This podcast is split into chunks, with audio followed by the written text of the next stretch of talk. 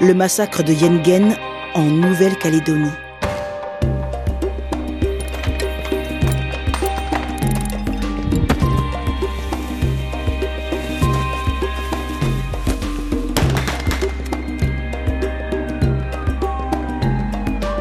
Vous écoutez Archipel du crime, saison 2. Troisième épisode.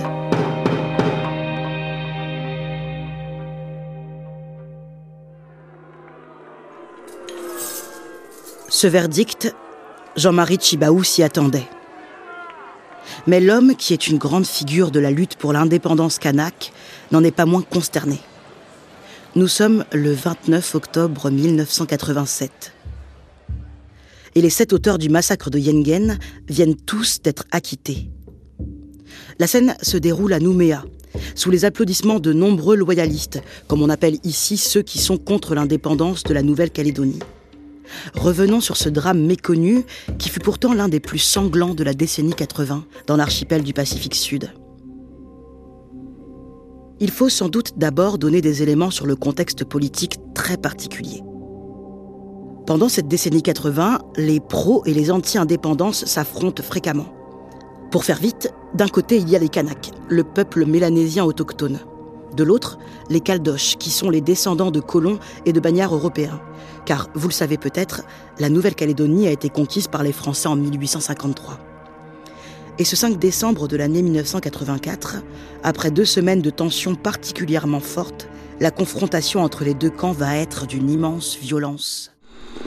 Le drame que chacun redoutait depuis deux semaines a eu lieu. Un affrontement entre Caldoche et Kanak a fait 9 morts et 5 blessés en Nouvelle-Calédonie la nuit dernière. L'affrontement a eu lieu au nord-est de l'île, dans la vallée de Yengen. Les 9 morts et les 5 blessés sont très gravement atteints. Ils sont tous mélanésiens. Bourreaux et victimes étaient voisins. Tous se connaissaient. Lors de cette attaque, trois frères du leader kanak, Jean-Marie Chibaou, dont on vous parlait au tout début de l'épisode, ont été pris pour cible et deux ont perdu la vie, ainsi que huit autres membres de sa tribu, la tribu de Tien Danit. Les meurtriers se sont rendus et ont reconnu les faits. Alors, quand tous sont acquittés trois ans plus tard, Chibaou commente froidement. Cela veut dire qu'on peut abattre les Kanaks comme des chiens et qu'il n'y a pas de justice en Nouvelle-Calédonie. Comment des hommes ont-ils pu abattre des Kanaks impunément sur ce territoire français qui compte alors près de 150 000 habitants? Que s'est-il réellement passé dans la brousse calédonienne, sur le sentier de Wanyat? Pour le comprendre, retour au début des années 80, en plein contexte insurrectionnel. Tout commence par un espoir côté Kanak avec l'élection à la présidence de la République de François Mitterrand, le 10 mai 1981. Quand il n'était encore que premier secrétaire du Parti socialiste, Mitterrand avait promis l'indépendance à la Nouvelle-Calédonie. L'attente est donc très forte quand il accède aux plus hautes fonctions, comme le résume Jean-Marie Chibaou dans un reportage diffusé sur France 2. Le peuple colonisé, c'est le peuple indigène. Et c'est celui-là qui a droit, selon nous, de revendiquer d'être reconnu comme ayant droit à accéder à l'autodétermination et à l'indépendance. Revendication aussi de, dignité, d'être pris en considération au niveau de notre art de vivre. Nous sommes euh, des hommes, nous avons une civilisation et nous revendiquons d'être considérés dans cet art de vivre pour avoir le pouvoir de l'organiser. Car les Kanaks étaient là avant l'arrivée des Français avant que la Nouvelle-Calédonie ne devienne une colonie pénitentiaire et une terre d'exploitation du nickel, précieux minerai du territoire. Ils sont alors chassés, parqués et leurs terres redistribuées. Un siècle plus tard, les inégalités perdurent. Les Kanaks dénoncent cette spoliation, ce à quoi s'ajoute, dans les années 70, la fin du boom du nickel et un contexte économique de plus en plus tendu. Alors quand Mitterrand est élu, beaucoup rêvent de se débarrasser du drapeau français et de planter le leur, bleu, rouge, vert, jaune, celui de la Kanaki. Mais une fois au pouvoir, le président socialiste temporise. Et dans les deux camps, on commence à compter les morts. Un leader indépendantiste est mystérieusement abattu en 1981. Deux ans plus tard, deux gendarmes sont tués lors d'un affrontement avec des Kanaks. Des élections territoriales doivent se tenir le 18 novembre 1984 pour élire l'Assemblée locale, une sorte de conseil régional, mais avec plus de pouvoir. Les indépendantistes sont excédés par la lenteur des discussions sur la décolonisation qu'ils appellent de leur vœu. Ils incitent au boycott de ces élections. Des barrages routiers sont érigés un peu partout dans l'archipel. Des messages sont tagués sur les mairies. Le jour du scrutin, une image fera date. Celle du militant Éloi Machoro, détruisant une urne à coups de tamioc. Une hache calédonienne. On est fin novembre 1984, les violences s'installent et font l'ouverture du JT local sur RFO. Des barrages partout dans l'intérieur, des habitations incendiées presque quotidiennement, des magasins mis à sac. Le climat se dégrade d'heure en heure en Nouvelle-Calédonie depuis les élections de dimanche dernier.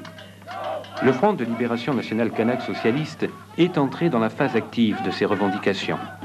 Dans un territoire vaste comme deux fois la Corse et où plus de la moitié de la population est concentrée dans Nouméa et ses alentours, le FNLKS semble actuellement maître de la situation dans l'intérieur du pays et aux îles.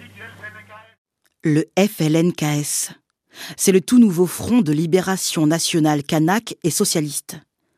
À sa tête, on retrouve le même Jean-Marie Chibaou.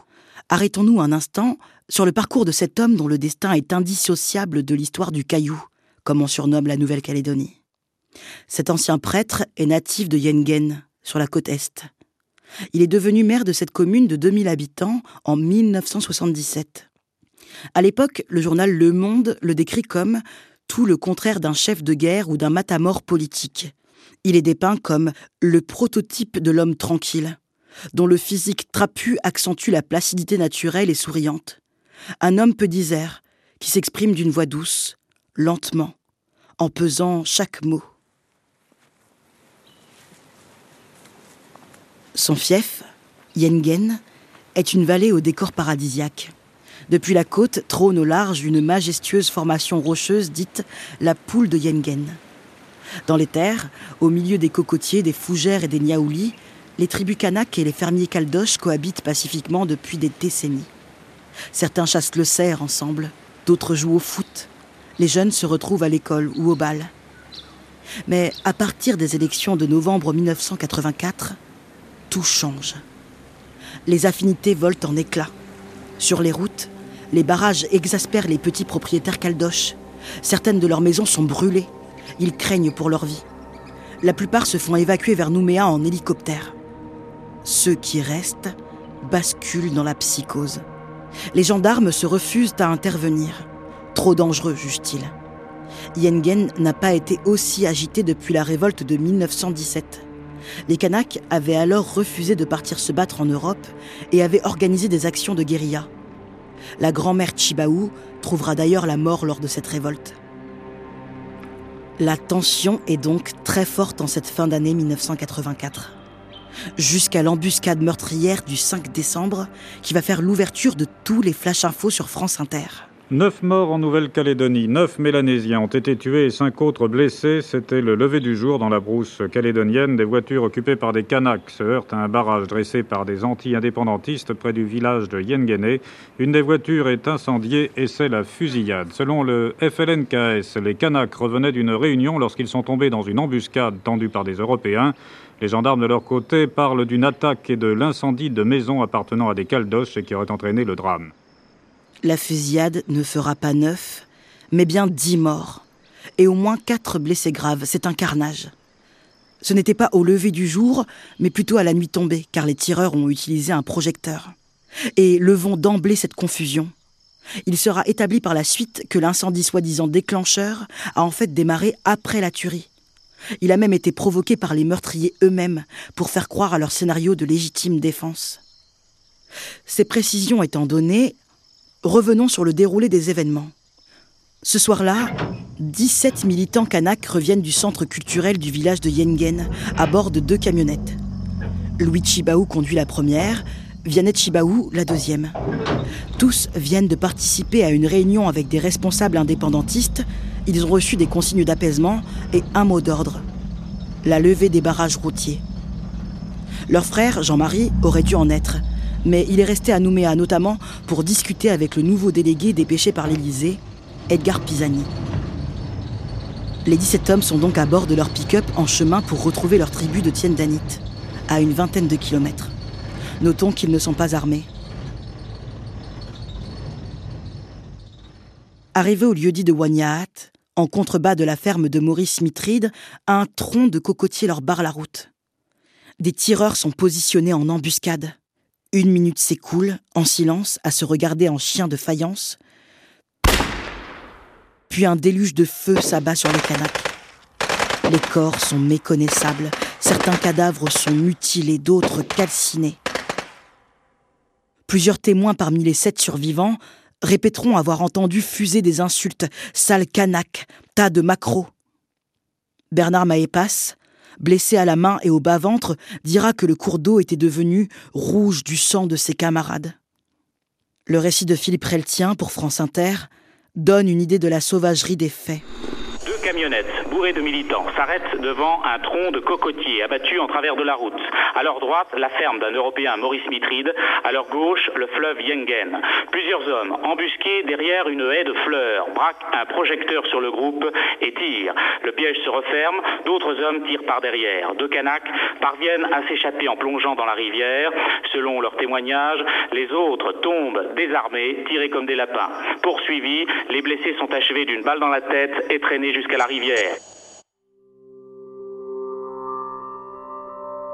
Les victimes avaient entre 25 et 56 ans. Ils seront vite érigés au rang de martyrs de la cause kanak et resteront connus comme les dix de Tiendanit. Il y a Louis Chibaou, le chef de la tribu, et son frère Tarsis Chibaou. Il y a Michel, Similien et Antoine Kouia, Michael et Éloi Maépas, Pascal Mangia, Alphonse et Augustin Watea. C'est le journaliste Daniel Schneiderman, alors envoyé spécial du journal Le Monde, qui décrit le mieux leurs funérailles. On est trois jours plus tard à Tiendanit. Dix tombes bien alignées ont été creusées, un peu en contrebas du cimetière, car ce ne sont pas des morts ordinaires. Les femmes pleurent et crient. Leurs plaintes résonnent dans la vallée. Voilà ce que Daniel Schneiderman écrit. Ce 8 décembre 1984, on est venu par centaines, par milliers, jusque dans la soirée, à pied, dans la boue, sur le chemin qui suit la vallée, embouteillé par les bus et surveillé par les gendarmes mobiles. Tout ce que l'île compte de militants et de notables indépendantistes se rassemble peu à peu sur la prairie. Au même moment, le FLNKS, le Front de libération nationale kanak et socialiste, lève les barrages sur tout le territoire. Les auteurs de la fusillade, eux, passe plusieurs jours caché dans la brousse. Maurice Mitride, âgé d'une cinquantaine d'années, finira par se rendre le premier, suivi de la famille La Petite, le père, Raoul, ses quatre fils, ainsi que Robert Sinéméné, son fils adoptif. Tous sont de modestes fermiers isolés de la vallée de Yengen. Et tous sont métis, comme près de la moitié de la population calédonienne à l'époque. Certains ont même pu avoir des sympathies pour le mouvement indépendantiste, ils ne s'en cachent pas. Mais comme ils le diront au procès, ils ont beau avoir du sang kanak, ils se sentent avant tout français. Ils sont très vite entendus par le juge d'instruction, François Semur. Dans un premier temps, le juge recueille des aveux en bonne et due forme. Les sept accusés ont bien tendu une embuscade aux militants kanak. Tout porte à croire qu'il s'agit d'un assassinat, d'une tuerie mûrement préméditée. Les trois frères de Jean-Marie Chibaou étaient dans le groupe et lui-même devait être présent. Le leader kanak était-il visé? À ce jour, on l'ignore encore. Le témoignage initial de Raoul la Petite est rapporté par le journaliste Lionel Duroy dans son ouvrage Le désespoir calédonien, paru en 1988 aux éditions Barreau. Après avoir dîné sur le pouce, nous avons mis en place le dispositif de combat. Nous avions d'abord scié un cocotier que nous avions mis en travers de la route. Nous avons désigné les emplacements de chacun d'entre nous. Nous avions tous nos cartouches dans les poches. Alors que nous étions postés depuis une demi-heure environ, nous avons entendu les véhicules arriver sur la route. Avant de commencer à tirer, nous avons attendu au moins une minute, car dans notre esprit, nous voulions leur demander pourquoi ils nous en voulaient. Personne n'a parlé. Nous étions en état de tension extrême. J'ai entendu un coup de fusil partir de l'autre côté de la rivière. J'ai clairement distingué l'impact de cette balle qui est venue s'écraser dans le talus derrière moi. Aussitôt après, j'ai commencé à tirer avec mon fusil 300 Savage et j'ai visé le premier véhicule à l'avant. Dès cet instant, tout le monde s'est mis à tirer. Je ne voyais pas les ombres, je n'ai reconnu personne. On a tiré sur tout ce qui bougeait.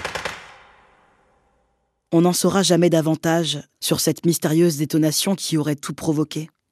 Les enquêteurs n'en ont retrouvé aucune trace. Et pour rappel, les 17 indépendantistes n'étaient pas armés. Quoi qu'il en soit, le récit de Raoul la Petite concordera non seulement avec la version de ses fils, mais également avec les quelques mots de Maurice Mitride, lâchés au micro de RFO juste après son arrestation. Je suis à bout de nerfs, alors je ne vais pas en dire non.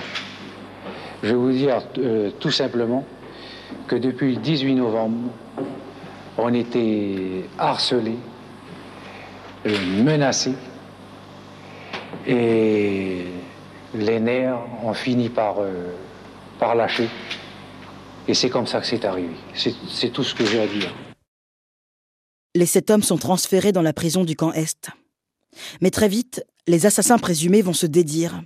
Certes, ils ont bien tué, mais ils n'auraient pas préparé leur coup. Ils voulaient dialoguer avec leurs voisins kanaks et seraient descendus tranquillement à leur rencontre, lourdement armés. Leur avocat, maître Châtenay, dit que les inculpés étaient livrés à eux-mêmes depuis plusieurs jours, abandonnés par les plus hautes autorités malgré de multiples appels au secours. Il veut faire reconnaître la légitime défense. De son côté, le juge instructeur François Semur penche systématiquement pour la version des accusés et ne prend pas la peine d'organiser une reconstitution des faits. Si bien qu'après quasi deux ans d'instruction, il prononce une ordonnance de non-lieu les poursuites contre les sept hommes sont abandonnées. Il fait valoir la légitime défense des inculpés qui auraient riposté à une agression imminente. Il parle même d'une forme de légitime défense préventive, en s'appuyant sur un obscur texte de droit français qui autorisait autrefois les citoyens à tendre des pièges aux bandits de grand chemin. Les sept hommes ressortent donc libres et posent tout sourire en une des nouvelles calédoniennes, le quotidien local. Que ce soit à Paris ou en Calédonie, les associations de défense des droits de l'homme sont ulcérées. Elles dénoncent un procès de la colonisation. La cour d'appel de Nouméa finit par intervenir et renvoie les sept accusés devant les assises pour assassinat. Le procès s'ouvre alors le 19 octobre 1987. Pas au palais de justice, il a été soufflé par un attentat anti-indépendantiste deux ans plus tôt, mais dans une salle de spectacle. Le symbole est malheureux.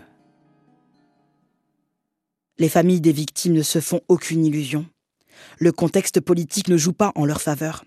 Le militant Éloi Machoro a été tué au début de l'année 1985 par un membre du GIGN et depuis 1986, la droite, proche des loyalistes caldoches, est à nouveau au pouvoir.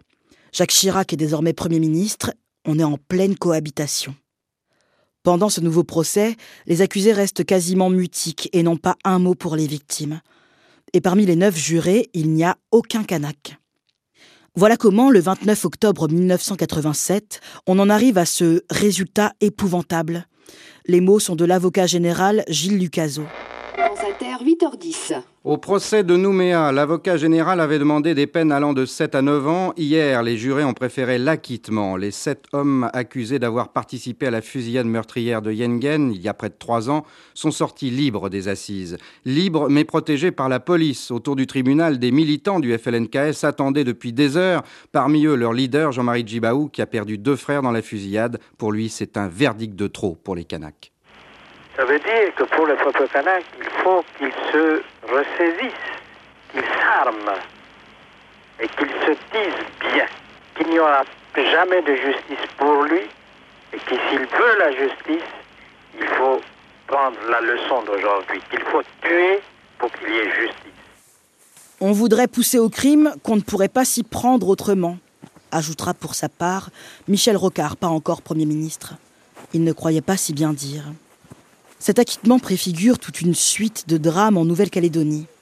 Six mois plus tard, au printemps 1988, entre les deux tours de l'élection présidentielle, l'île d'Ouvéa va devenir le théâtre d'une nouvelle tragédie. Sur cette île, une brigade de gendarmerie va être attaquée et les gendarmes pris en otage dans une grotte. L'assaut final fera 19 victimes kanak et 6 morts parmi les militaires. Ce summum de violence va conduire aux accords de paix de Matignon, en juin 1988. Accord qui pose les bases de l'organisation d'un référendum d'autodétermination. Le 4 mai 1989, Jean-Marie Chibaou, lui, sera assassiné par un militant kanak extrémiste persuadé qu'il a sympathisé avec les loyalistes. Au total, cette décennie de quasi-guerre civile en Nouvelle-Calédonie aura fait quelques 90 morts dans les deux camps. 30 ans et trois scrutins plus tard, en 2018, 2020 et 2021, le non à l'indépendance l'a emporté. Mais les résultats demeurent contestés. Les pourparlers entre le gouvernement français et les autorités calédoniennes sont toujours en cours. Le massacre de Yengen, lui, semble avoir un peu disparu de la mémoire nationale. Mais il ne se passe pas une année sans que les Kanaks de Tiendanit ne rendent hommage à ceux qu'ils appellent affectueusement les papas. La coutume dite de pardon, un rite kanak destiné à apaiser les tensions, n'a pas pu être fait entre les descendants des tueurs et ceux des victimes. Il faudra probablement plusieurs générations pour y parvenir. En attendant, près de la petite chapelle de Tiendanit, les dix tombes sont toujours fleuries. Et un mémorial a été érigé au lieu dit de Wanyat. On peut encore y voir les épaves carbonisées des deux pick-up pris pour cible et une stèle en marbre où l'on peut lire Fils de Kanaki, souviens-toi.